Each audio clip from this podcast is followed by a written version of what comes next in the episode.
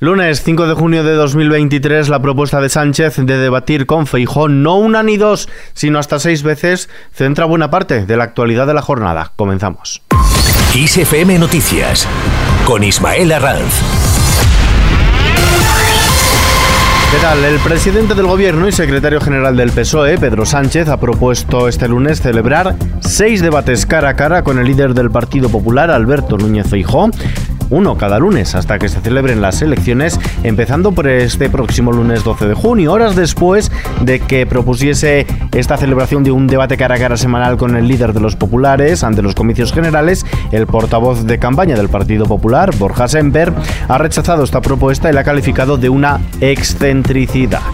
En relación con el cara a cara, nosotros no descartamos ningún escenario. Lo que sabemos hoy, por lo que ustedes me han interpelado, es por una extravagancia del presidente del gobierno. Y yo digo que extravagancias, ninguna.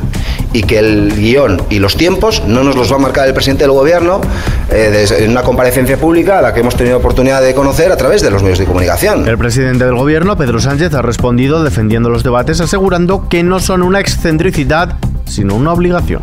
Debatir nunca es una excentricidad, es una obligación, es un deber de todo demócrata, eh, porque, insisto, lo que está en juego es muy importante, tenemos que clarificar cuál es la dirección que toma el país durante los próximos cuatro años y para eso eh, las elecciones son eso, es democracia y por tanto es debatir, es conocer los proyectos políticos, es contrastar esos proyectos políticos y es argumentar en base a datos, a razones, a ideas, a proyectos políticos y no a mentiras, eh, bulos o descalificaciones o sucesión de monólogos. Y se ha mostrado abierto a debates con más candidatos después de haber escuchado estos reproches de Yolanda Díaz. Creo que mm, España no se resume en una foto entre Alberto Núñez Feijó y Pedro Sánchez. Eso no es nuestro país. No se resume ahí. Esa es una España muy pequeñita. Es una parte de España pero no llega. Por cierto, que las metas de la presidencia española de la Unión Europea están aseguradas. El presidente del gobierno, Pedro Sánchez, defiende que la convocatoria de elecciones no pone en riesgo cumplir con todos los objetivos que se había fijado previamente para el semestre de presidencia española del Consejo de la Unión Europea, una presidencia que comienza el próximo 1 de julio. Sánchez ha desvinculado de este modo la convocatoria electoral de los objetivos de la presidencia. Lo ha hecho en rueda de prensa desde el Palacio de la Moncloa. Son objetivos que todos compartimos y esperamos además que se lleguen a buen puerto eh, antes de finalizar el año. Por tanto, al contrario, creo que eh, no, hay, no hay ningún riesgo de que eh, no se puedan cumplir con todos los objetivos que nos habíamos marcado previamente a la convocatoria de elecciones en esta presidencia. Es más, hay otros países que han celebrado también elecciones en medio de su presidencia y no ha ocurrido absolutamente nada. Por otro lado, el Partido Popular intentará hasta el final formar gobierno sin Vox en España y también en las comunidades autónomas, un escenario que es factible, aunque la formación de Alberto Núñez Feijóo depende de Santiago Abascal en cinco autonomías y de cumplirse los sondeos también lo haría a nivel nacional, algo que desde Vox rechazan. Existe una mayoría social alternativa que ya es parlamentaria en muchos lugares, que ya se produce en muchas regiones, en muchos, en muchos ayuntamientos y que muy pronto se producirá en toda la nación. Y nosotros vamos a ser absolutamente responsables en la construcción de esa alternativa. Seguimos con paciencia, esperando para construir esa alternativa, con la mano tendida.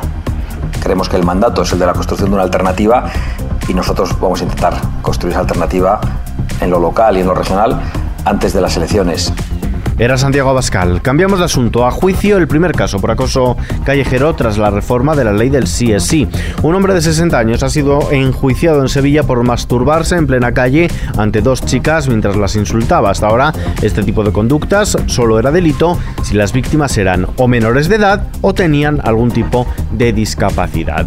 Fuera de nuestras fronteras, en Estados Unidos, su ex vicepresidente, el republicano Mike Pence, ha presentado la documentación ante la Comisión Federal de Elecciones de Estados Unidos para concurrir a las primarias de su partido, el Partido Republicano, de cara a los comicios presidenciales del año que viene, de 2024. De este modo competirán estas primarias de forma directa con Donald Trump, de quien fue mano derecha, y también con Ron DeSantis.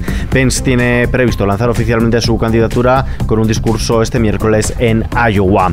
De Estados Unidos a Francia, los sindicatos reavivan las protestas por las pensiones. Los sindicatos franceses han convocado la decimocuarta quizás sea la última jornada unitaria de protestas contra la reforma de las pensiones en un pulso que se va a prolongar el jueves en lo que se prevé como una bronca sesión parlamentaria en la Asamblea Nacional. Las centrales sindicales han convocado unas 250 concentraciones a lo largo y ancho de todo el país en la que los servicios de información de la policía anticipan que podrían participar de 400.000 a 600.000 personas. Volvemos a casa en lo económico. El precio de la luz se situará mañana martes en 87,26 euros el megavatio hora. Es un 0,7% más que hoy lunes, de acuerdo con los resultados que ha arrojado la subasta celebrada en el mercado mayorista.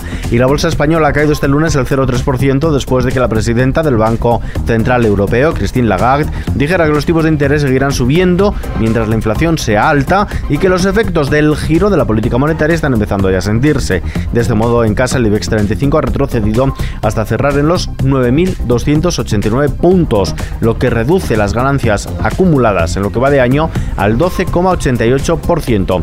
El euro se cambia por un dólar con casi 7 centavos. Abrimos ahora la página Kiss the Planet en este Día Mundial del Medio Ambiente.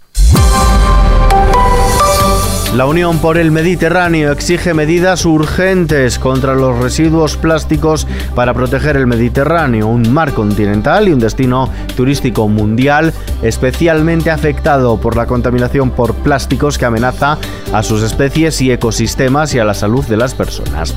Con motivo de la celebración este lunes del Día Mundial del Medio Ambiente, según recuerdan, el Mediterráneo representa el 1% de las aguas del planeta y concentra el 7% de todos los microplásticos. Por cierto, que nuestra página web en xfm.es, en la sección Kiss the Planet de xfm.es, se encuentra un especial con motivo de este Día Mundial del Medio Ambiente que celebramos hoy, lunes 5 de junio. Lo hacemos además en una semana en la que los chubascos tormentosos van a seguir siendo protagonistas del panorama meteorológico del país. La recién nombrada borrasca Oscar se sumará con un episodio de tiempo adverso. Veamos con más detalle qué nos espera.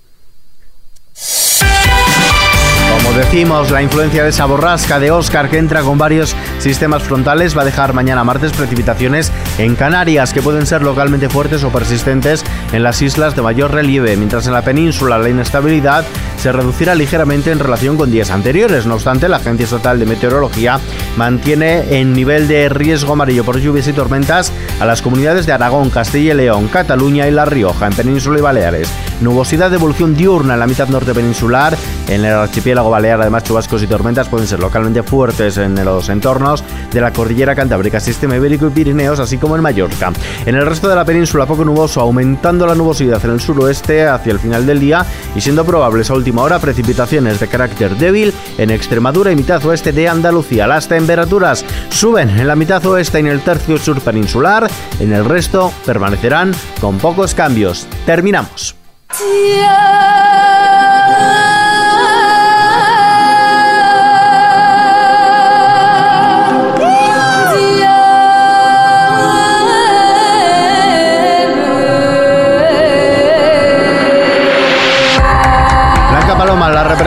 España en Eurovisión 2023 ha fichado por Universal Music para lanzar el que será su primer disco de su carrera. Con una voz hipnótica y solo cuatro canciones en el mercado, entre ellas Plumas de Nácar y Secreto de Agua, Blanca Paloma ha conseguido atraer la atención de la que es la casa de figuras tan importantes de la música en español como Aitana, David Bisbal o Alejandro Sanz.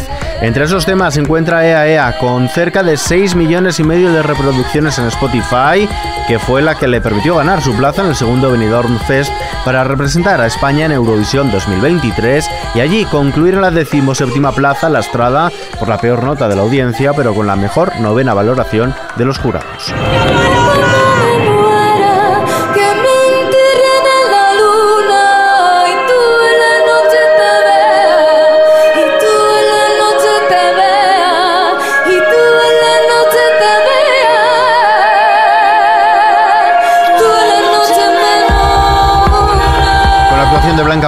Eurovisión nos despedimos por hoy, pero la información continúa puntual a su cita cada hora en los boletines de XFM y ampliada con los audios del día aquí en nuestro podcast XFM Noticias. Jorge Galisteo en la realización. Un saludo de Ismael Larranz. Hasta la próxima.